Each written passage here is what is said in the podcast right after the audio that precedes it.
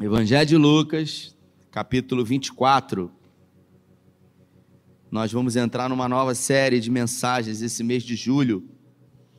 E hoje nós vamos falar desse Deus de promessas. Lucas capítulo 24, a partir do verso 13. Você achou? Diga amém.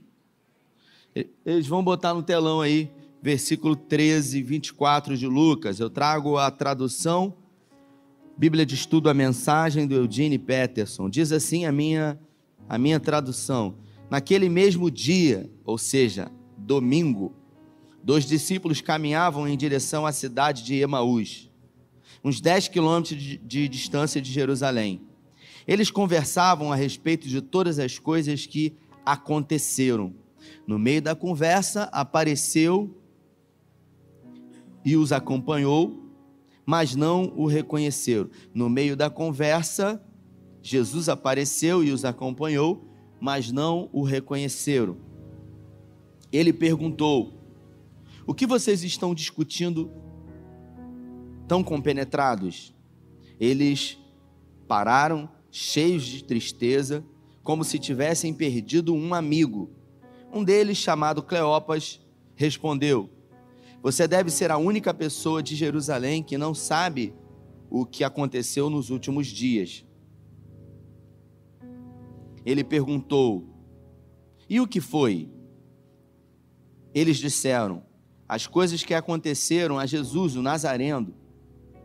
Ele era um homem de Deus, um profeta, que falava e fazia como ninguém. Era abençoado por Deus e amado pelo povo mas nossos líderes e principais sacerdotes o traíram e o sentenciaram à morte e o crucificaram. Tínhamos esperança de que ele fosse libertador de Israel. Eu vou repetir. Tínhamos esperança de que ele fosse o libertador de Israel. Mas hoje é o terceiro dia desde que tudo aconteceu. E algumas mulheres do nosso grupo nos deixaram confusos. Hoje de manhã, bem cedo, elas estiveram no túmulo não encontraram corpo e voltaram com a história de terem visto anjos que confirmaram que ele está vivo. Alguns dos nossos amigos foram ao túmulo para verificar e encontraram vazio, como as mulheres disseram, mas não viram Jesus. Vocês não entendem? suplicou Jesus. Como demoram para crer? Para crer? Por que não acreditam em tudo o que os profetas disseram? Não percebem que tudo isso tinha que acontecer, que o Messias tinha que sofrer antes de entrar na glória? Então ele começou, então ele começou do princípio com o livro de Moisés e percorreu todos os profetas explicando tudo o que as escrituras diziam a respeito dele. Quando chegaram à entrada da cidade, do destino deles, Jesus fez como quem fosse adiante, mas eles insistiram: "Fique conosco". Até quase já era noite. O dia já se foi, então ele foi com os dois. E foi isso que aconteceu. Ele se assentou à mesa com os dois, tomando o pão, ele abençoou, partiu e deu a eles. Nesse momento, seus olhos se abriram e eles o reconheceram. Você pode dizer assim: eles o reconheceram? Então, ele desapareceu. Impressionados, comentaram não sentíamos um fogo enquanto ele conversava conosco no caminho, enquanto nos explicava as Escrituras. Eles então perderam um minuto e voltaram para Jerusalém e encontraram os onze e os seus amigos reunidos ali, dizendo: Aconteceu mesmo, o Mestre ressuscitou. Simão ouviu. Se você pode, feche os seus olhos. Pai, essa é a tua palavra. Pedimos que em graça o Senhor fale conosco aqui nessa noite em nome de Jesus. Amém. A gente vai falar sobre promessas de Deus, mas eu gostaria de usar uma outra ótica para a gente falar sobre promessas de Deus. Uh, a primeira pergunta que eu gostaria de fazer para vocês aqui, a gente vê o cumprimento de Gênesis no capítulo 3, no versículo 15. Mas eu queria fazer uma pergunta para você. Deus tinha alguma necessidade de ter criado o homem? Você imagina dentre os atributos do caráter de Deus, Glautinho, de quem Deus é, Bia. Deus, ele é poderoso, Deus, ele é anterior a todas as coisas. Deus, ele ele é onipotente, onipresente, onisciente. Deus, ele uh, existe em si mesmo. Eu me lembro que um novo convertido uma vez perguntou para mim, pastor, quem é o pai de Deus? Quem é a mãe de Deus? Eu perguntei, eu parei, eu falei, gente, pai de Deus, que doideira é essa? E aí, perguntas de novo convertido, né? Aquela coisa. Eu falei, irmão, você é fruto de uma relação entre dois seres, um homem e uma mulher. E por isso você pressupõe de que tudo e todos vieram fruto de uma, de uma relação concebida entre um homem e uma mulher. Mas Deus não. Deus é, ele é pré-existente. Antes de tudo, Deus. Então a gente acaba percebendo que a gente é, cria crenças limitadoras, ideias, opiniões formadas sobre Deus e sobre tudo e que estão totalmente fora. Então, Deus havia necessidade nele em criar o homem. Por que, que Deus resolveu criar o homem? Deus estava lá, tranquilo. Talvez ele pensou, eu vou arrumar um problema para mim, porque o homem só deu problema para ele. Mas Deus resolveu criar. E para que, que ele resolveu criar o homem, Hamilton? Ele resolveu criar para relacionar, por uma questão relacional, para se relacionar com o homem. Então, Deus não precisava ter criado a mim e a você, mas ele decidiu criar. E uma vez que ele decidiu, por muitas vezes, esse mesmo ser, esse mesmo homem que ele criou, com o arbítrio, com o direito de escolha, porque no céu já haviam seres celestiais, no céu já haviam anjos, já haviam arcanjos, querubins, serafins, seres viventes, mas Deus resolveu criar o homem.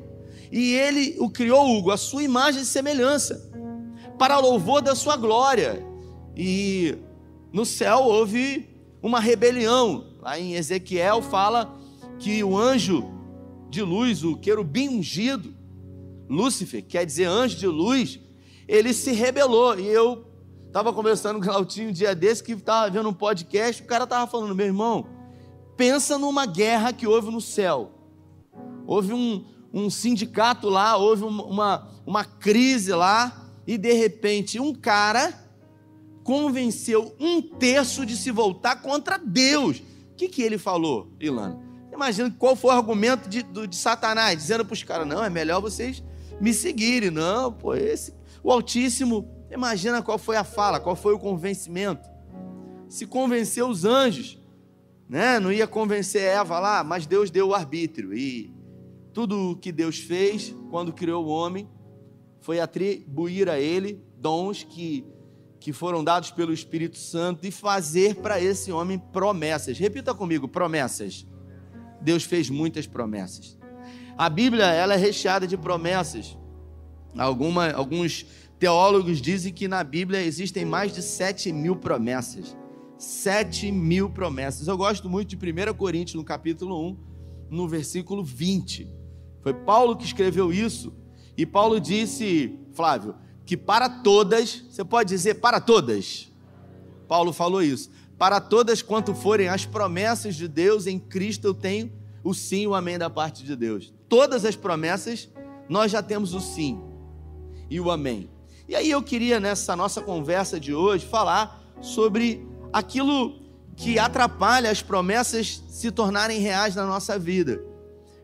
Por que, que nem todo mundo consegue receber a, as promessas e ter o cumprimento das promessas. Afinal, quem tem promessa de Deus morre, você já me ouviu falar aqui. Nem todo mundo que Deus prometeu vai receber a promessa, porque a promessa não está condicionada a Deus. Deus, quando faz a promessa, ele está pronto. A promessa ela está condicionada ao homem, ao posicionamento do homem em relação à promessa. Porque Deus é soberano. Quando ele promete, ele já está pronto para cumprir, Bia mas ele precisa que você também se posicione. Ah, eu tenho que fazer sacrifício? Não, não tem a ver com sacrifício. Tem a ver com o lugar que você está quando ele promete. Às vezes Deus promete algo para mim, eu estou aqui. Não geograficamente, mas eu estou falando na presença dele, com o coração contrito e quebrantado diante dele. O tempo passa, eu saio desse lugar e eu vou para outro lugar. E eu quero receber aqui, soberbo, altivo, prepotente. Não vou receber. Porque a promessa foi feita para quando, quando eu estava nesse lugar e não para aquele ser que eu me transformei. Então tem muita gente que no meio da caminhada, da luta e da dificuldade se deforma. E quando essas pessoas elas passam por momentos na vida delas que vão exigir delas fé, perseverança, essas pessoas elas duvidam e perdem aquilo que faz com que você comprometa o cumprimento da promessa, que é a esperança. Porque quando perdemos a esperança, perdemos a visão da promessa. E eu resolvi falar sobre Lucas, no capítulo 24, especificamente sobre esses dois homens, dois discípulos de Jesus. Um desses discípulos tem o nome de Cleopas, e alguns livros que leio dão a entender que ele era tio de Jesus. Ele era irmão de José, Cleopas. E esses homens, eles andaram com Jesus, eles não foram apóstolos, mas eles fizeram parte daquele grupo que estava sempre com Jesus. E Jesus, durante os seus três anos e meio de discipulado, fez algumas promessas que iriam se cumprir, Gustavão, na vida de todos, inclusive para aqueles homens. E eles receberam aquelas promessas. E eles geraram expectativa no coração deles em relação ao cumprimento dessa promessa. Só que o texto que eu li disse que naquele mesmo dia, ou seja, foi no mesmo dia, não foi no outro dia, não foi uma semana depois, não foi um mês depois, não foi um ano depois, naquele mesmo dia. Qual dia, Luan? Domingo. Era um domingo. Então, eles perderam a esperança no mesmo dia. Isso é, isso é louco, gente. Porque não demorou muito tempo, não passou muitos dias, não passou semanas, se passaram semanas. No mesmo dia eles perderam a esperança. É como quem alguém hoje está cheio de esperança e amanhã não está. É como quem você acorda hoje cheio de esperança e quando chega no final da noite você perdeu a esperança. Eu tenho aprendido que quem não espera se desespera. Pessoas que perdem a capacidade de esperar, deixam de esperar, desesperam. Deixar de esperar é desesperar. Por isso existem pessoas, Fafá, desesperadas, porque deixaram de esperar. Deixaram de esperar o que, Rafael? deixaram de esperar o cumprimento da promessa. Poderia trazer uma mensagem hoje aqui sobre promessa de Deus. Deus vai fazer na sua vida, Deus vai fazer acontecer. Você ia, aleluia, glória a Deus. Estou todo arrepiado. Hum, meu Deus, é forte Brasil. Estou até no manto assim. Mas a verdade é que a gente precisa ter uma consciência. Uma consciência racional de quem é Deus, daquilo que ele prometeu, e uma vez que ele prometeu, ele é fiel para cumprir. É, basta a gente não deixar de esperar, não perder a esperança. Paulo, em Romanos, no capítulo 8, ele, quando resolve falar sobre esperança, ele diz: Em esperança fomos salvos, mas a esperança que se vê não é esperança, pois como alguém pode esperar aquilo que não está vendo. Eu vou repetir. Ele diz: Em esperança nós fomos salvos.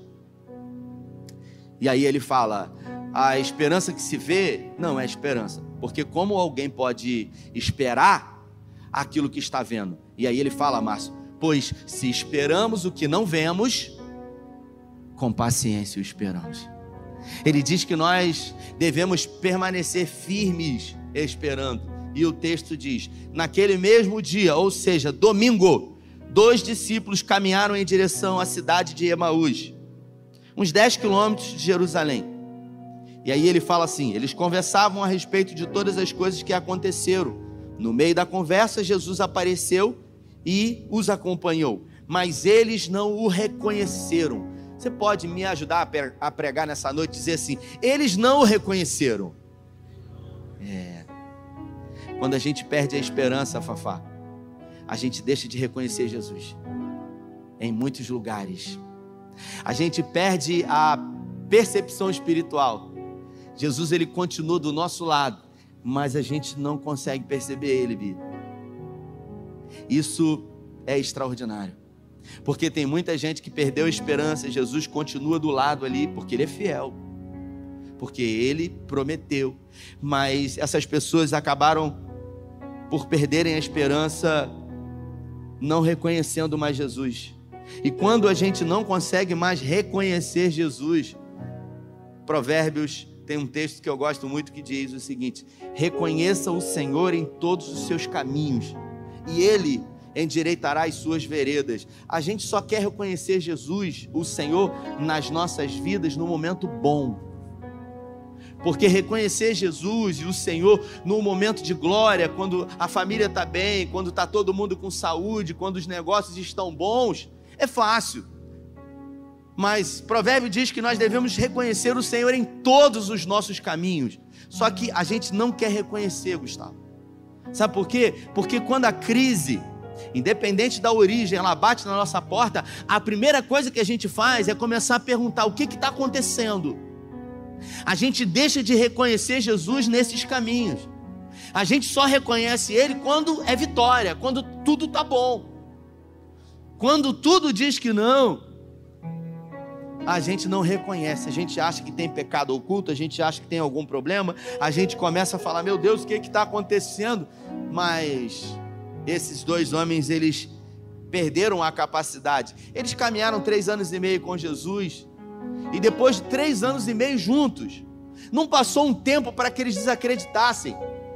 Depois de três anos e meio, no mesmo dia, no domingo, eles pularam fora. Foi a primeira dificuldade que surgiu, ou seja, era domingo pela manhã e ele disse que ia ressuscitar no domingo. Só que algumas mulheres foram lá, disseram que um anjo falou para elas que ele havia ressuscitado, mas ninguém viu. Isso foi o suficiente para esses dois homens abandonarem a promessa. A promessa de Deus. Você sabe o que, que eles fizeram? A gente perdeu tempo. A gente perdeu tempo demais. Vamos fazer o seguinte: vamos voltar para a nossa cidade. Vamos voltar para a nossa ocupação. Vamos voltar para aquilo que a gente estava fazendo. Eu acabei de chegar, tem. Eu cheguei na hora da, da oferta, eu fui convidado para ministrar num lugar, o pessoal estava jogando bola. E aí um rapaz lá que ele é desviado, ele ficou pelo caminho, coisas aconteceram na vida dele que o decepcionaram na igreja, e ele deixou de esperar. Ele desesperançou. Sabe? E aí ele falou: "Cara, eu tô com sede, eu tô chamando uns amigos aqui que têm jogado um futebol aqui". E aí ele falou: "Você vai dar uma palavra lá?" Eu falei: "Vou". E aí o pessoal tava tudo jogando lá. Ele falou: "Pessoal, vai ter um momento aqui", botou todo mundo na roda e falou: Vamos lá, vamos conversar. Cantou um louvor lá, o irmão lá, e eu dei uma palavra para um monte de gente ali, não todos, porque muitos não conheciam a Jesus, mas alguns que estavam ali perderam a esperança. Pessoas que um dia estavam sentados num banco como esse, talvez do seu lado que está vazio. Pessoas que em algum momento na igreja levantaram a mão para o Senhor, mas porque se feriram com um líder, com um pastor, se decepcionaram com alguma coisa na igreja, na vida, no mundo, deixaram de esperar a promessa de Deus, o cumprimento da promessa de Deus em suas vidas. E estão fora. E não conseguem mais reconhecer Jesus, não conseguem mais, sabe, ter o olhar da promessa de Deus. E Cleopas e o seu parceiro aqui estavam andando, Jesus entrou, não foi convidado, e eles estavam falando: Poxa, três anos, cara, a gente andando, a gente perdeu tempo, a gente perdeu o tempo da nossa vida, a gente podia estar fazendo tantas outras coisas, era para a gente estar envolvido com tantas outras coisas, e, e eles andando, e de repente Jesus falou: Vocês estão falando sobre o quê? E eles dois falaram: Não é possível, só você que não sabe. Você é de onde para você não estar tá sabendo tudo o que está acontecendo? E aí ele falou, Jesus, então vocês me contem. Não, Jesus, o Messias, aquele que vinha salvar o mundo, né? Aí ele disse o seguinte: ele era um homem de Deus, um profeta que falava e fazia como ninguém. Era abençoado por Deus e amado pelo povo, mas nossos líderes e principais sacerdotes o traíram e sentenciaram a morte e o crucificaram. Aí, olha o que, que eles falam. Tínhamos esperança de que fosse o libertador de Israel, mas hoje é o terceiro dia e nada aconteceu. Tínhamos, já não temos mais. Acreditávamos, esperávamos, mas é uma promessa de Deus e nós servimos a um Deus de promessa. Pois é, mas esses dois aqui, eles decidiram não esperar mais no mesmo dia, porque naquele mesmo dia, o domingo. E quando eu olho isso aqui, eu eu volto um pouco lá atrás para o primeiro livro da Bíblia, em Gênesis, no capítulo 12, e eu me lembro de Abraão, que estava lá em Padã Aram, já tinha saído de Ur dos Caldeus, e Deus falou para ele: sai da tua terra, do meio da tua parentela, e vá para uma terra que eu te mostrarei. Eu te farei muito grande. Ó, a gente vai sair daqui todo mundo. Nós vamos para onde? Eu não sei, eu ouvi uma voz. E Deus nem disse para ele: Eu sou o Deus de. Porque ele foi o primeiro. Deus não falou, sou o Deus de, de Eva e Adão. Não, é melhor não falar isso porque deu ruim com os dois. Eu não vou falar nada. E Deus não falou nada. Né? Tem sempre que ter o primeiro. E foi Abraão. E Deus falou: sai. Você sabe o que, que Abraão fez? Saiu. Sabe quantas vezes Deus falou com Abraão? Uma. Ele podia não acreditar. Ele podia, quando saiu, perdeu, perder a esperança. E quando chegou mais na frente, Deus falou para ele que através da descendência dele nasceria um numeroso povo. Reafirmou isso para ele. Em Gênesis, no capítulo 12, Deus faz o chamamento a Abraão, o comissionamento. Você sabe quantos anos demorou de Gênesis 12 até o momento que Sara se encontrou grávida 24 anos. Repita comigo, 24 anos. Você sabe quantas vezes nesses 24 anos Abraão perdeu a esperança? Nunca.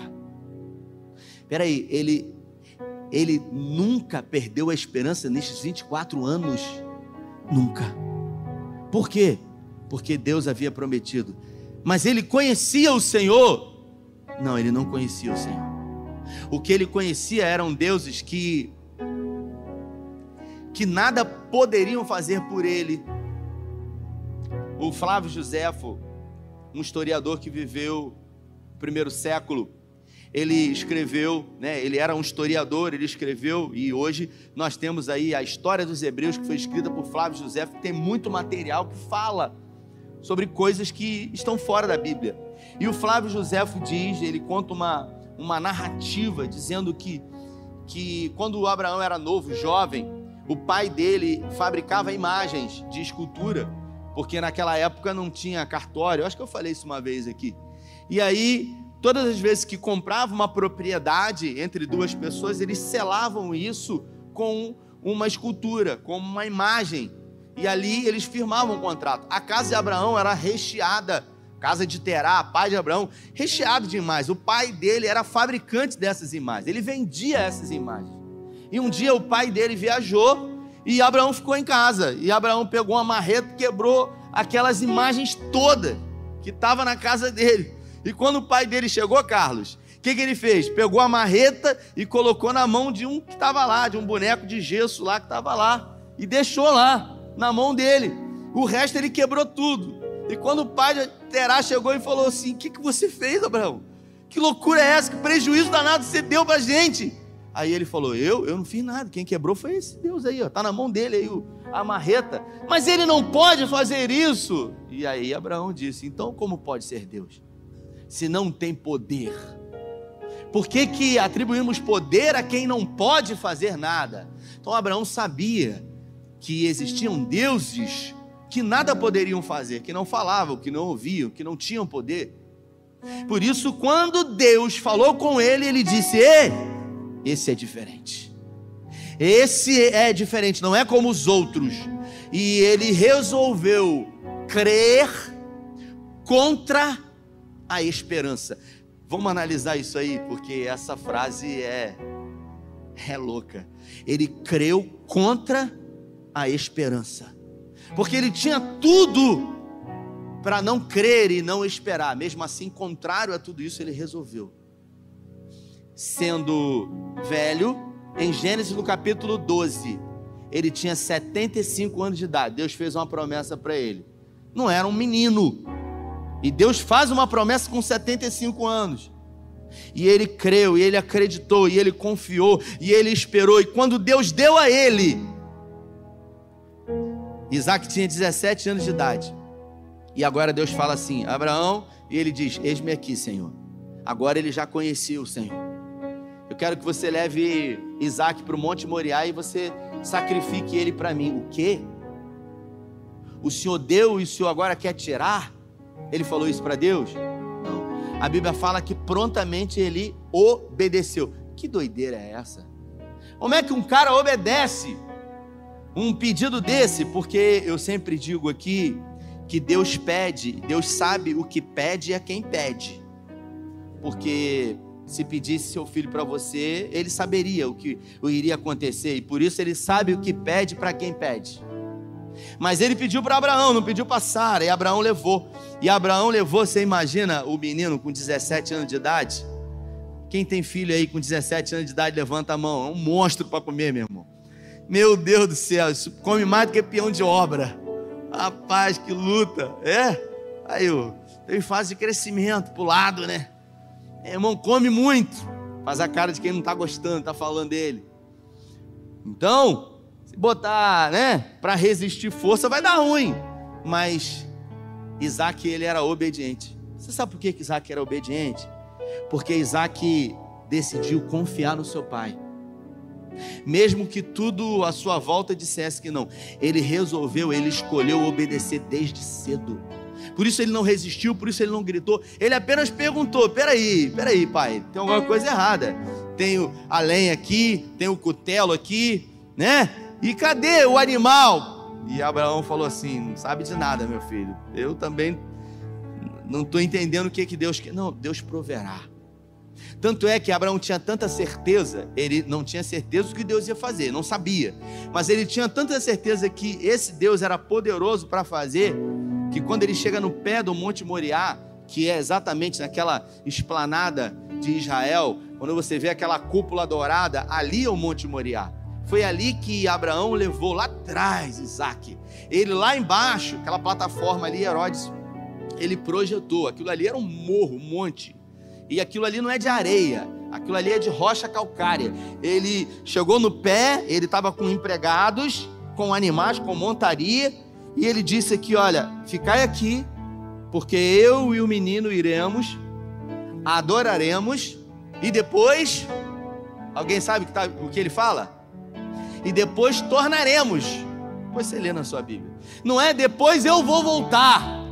Só foi ele o filho. Ele disse: depois de adorar, tornaremos. Ou seja, nós dois voltaremos. Ele disse isso. Ele falou isso. E aí o que, que acontece aqui? Ele diz que que voltaria e voltou. Ele sabia que Deus na hora ia gritar, ele não sabia de nada, ele resolveu confiar no Senhor. Mas não foi só ele que confiou, porque José, muitos anos depois, também confiou. Um patriarca que Deus deu visões e sonhos a ele, e ele, com 17 anos de idade, sonhou que os pais e que os irmãos se prostravam diante dele. E você sabe o que aconteceu?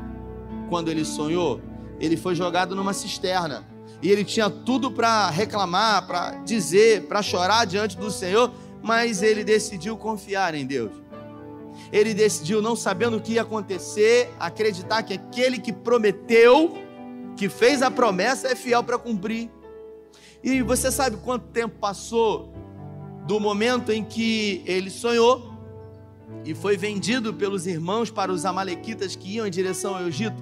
Você sabe quanto tempo passou desse momento até o momento em que Faraó tirou o anel do dedo, botou dedo, no dedo dele e falou: Abaixo de mim, só você.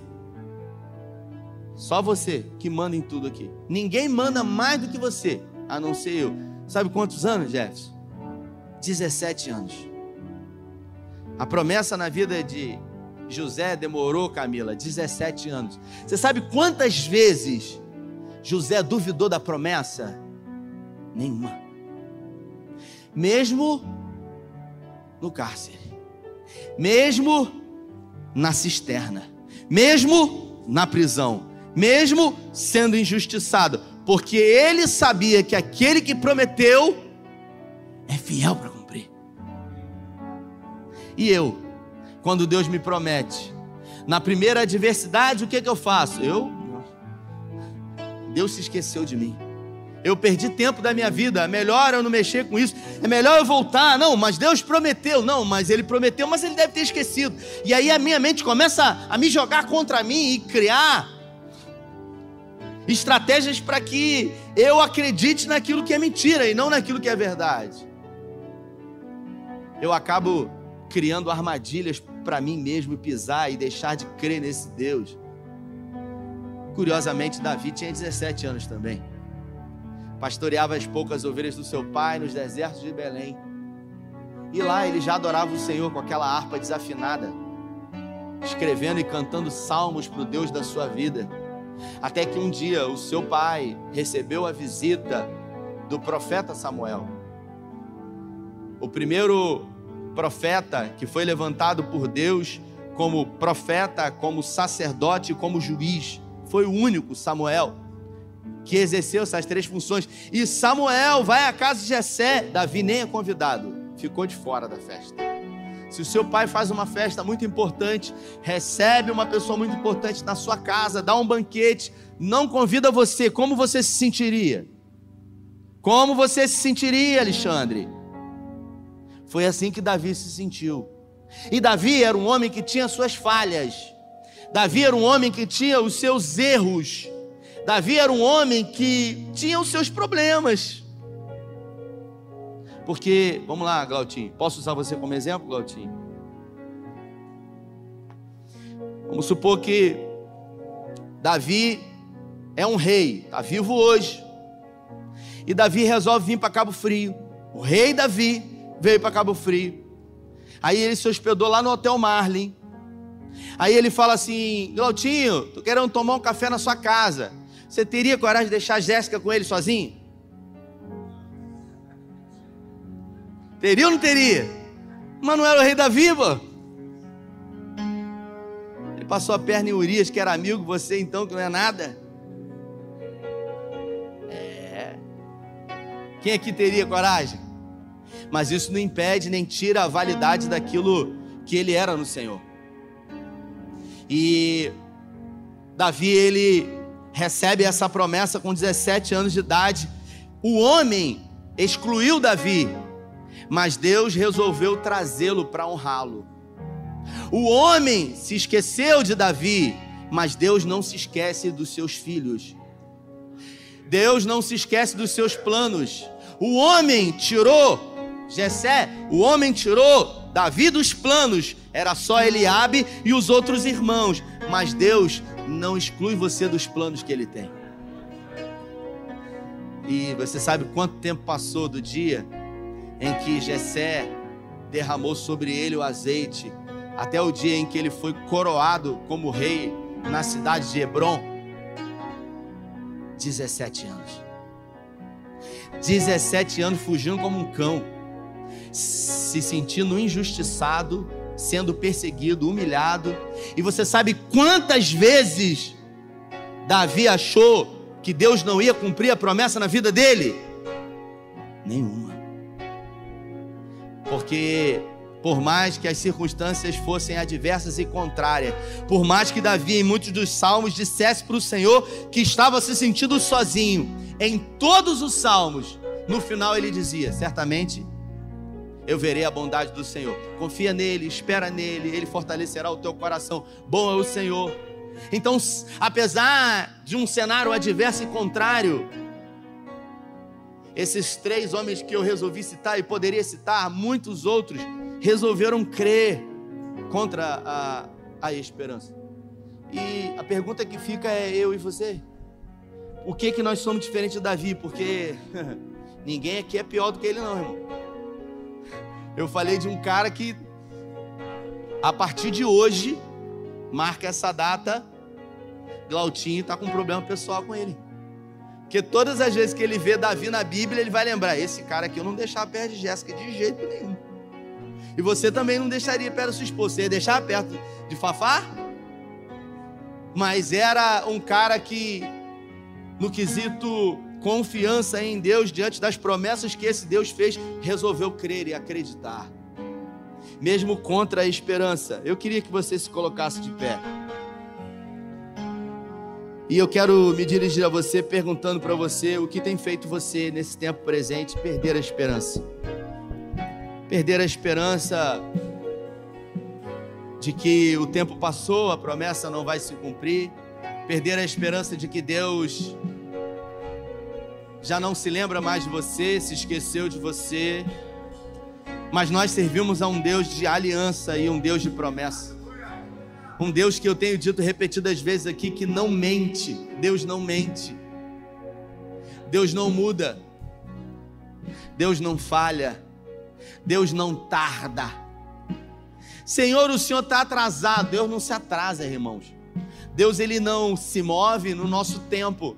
Nós estamos num tempo cronológico e por, por isso é cronos, cronômetro segundos, milésimos, minutos, horas, dias, meses, anos, séculos. Nós nos movemos no cronos, numa cronologia. Deus ele não se move no cronos. Deus ele se move no kairóis. O kairóis é o tempo dele. E o tempo de Deus nunca é atrasado, nunca é falho. Não, Deus está tardando. Não, Deus não tarda, Deus não falha. Deus sequer toma o culpado por inocente. Ele é Deus. Ele é justo juiz, ele é soberano. Não, mas se fosse, ele já deveria ter feito. Então por que, que não aconteceu? Se não aconteceu, é porque ainda não acabou. É porque ainda não é o fim. Talvez você tenha saído da posição. Talvez quando Deus prometeu para você, você estava num lugar.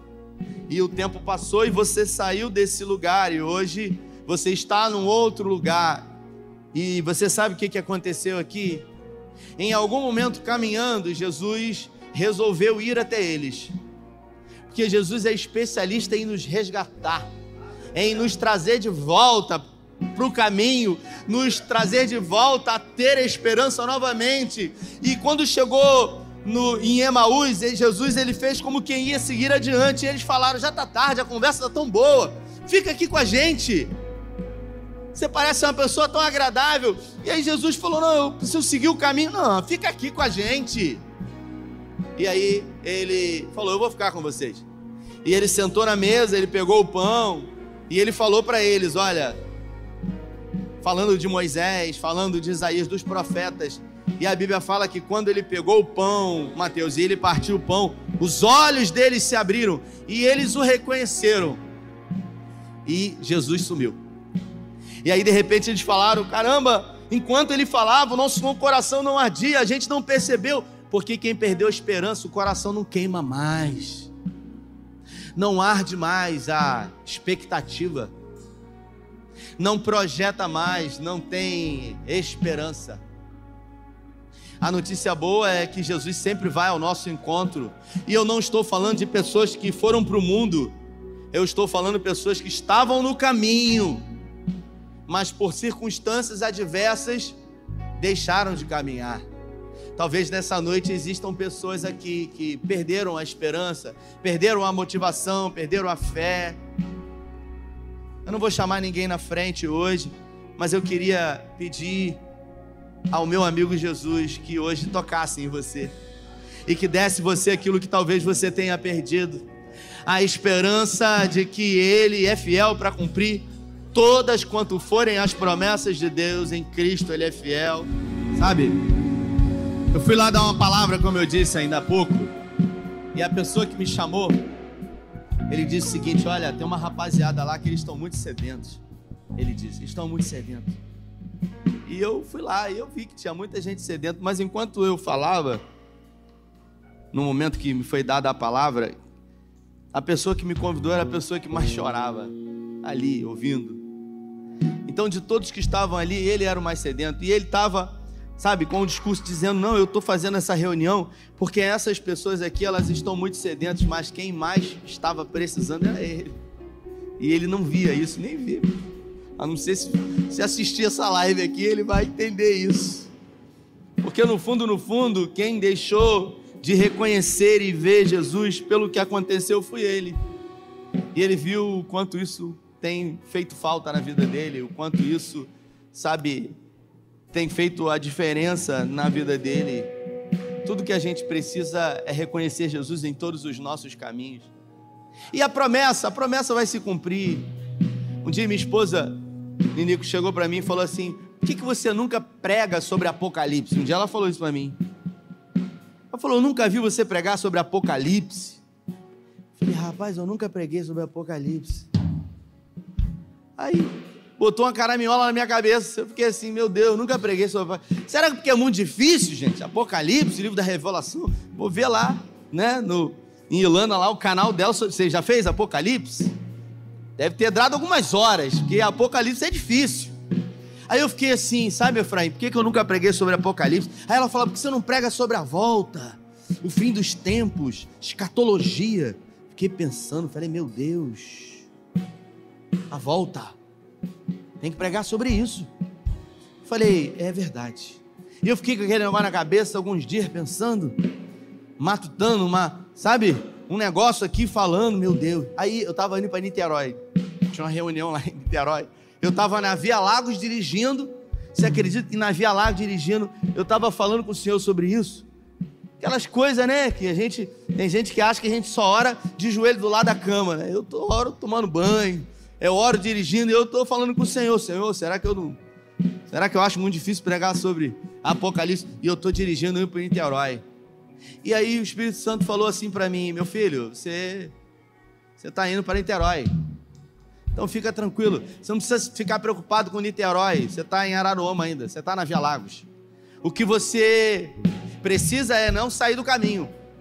Porque se você não sair do caminho, mais cedo ou mais tarde, você vai chegar no seu destino. Então, ao invés de se preocupar com o destino, se preocupa com o caminho hoje.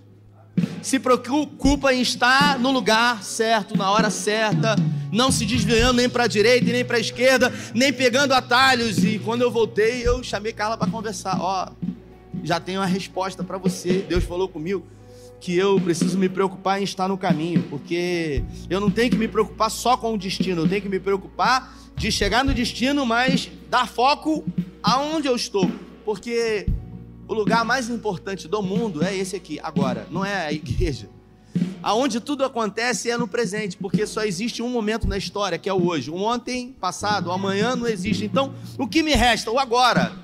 Por isso que o nome é presente. É um presente. E é um grande presente. Quem gosta de presente, levanta a mão aí. Então, dá um sorriso para cima e agradeça o presente que ele te deu.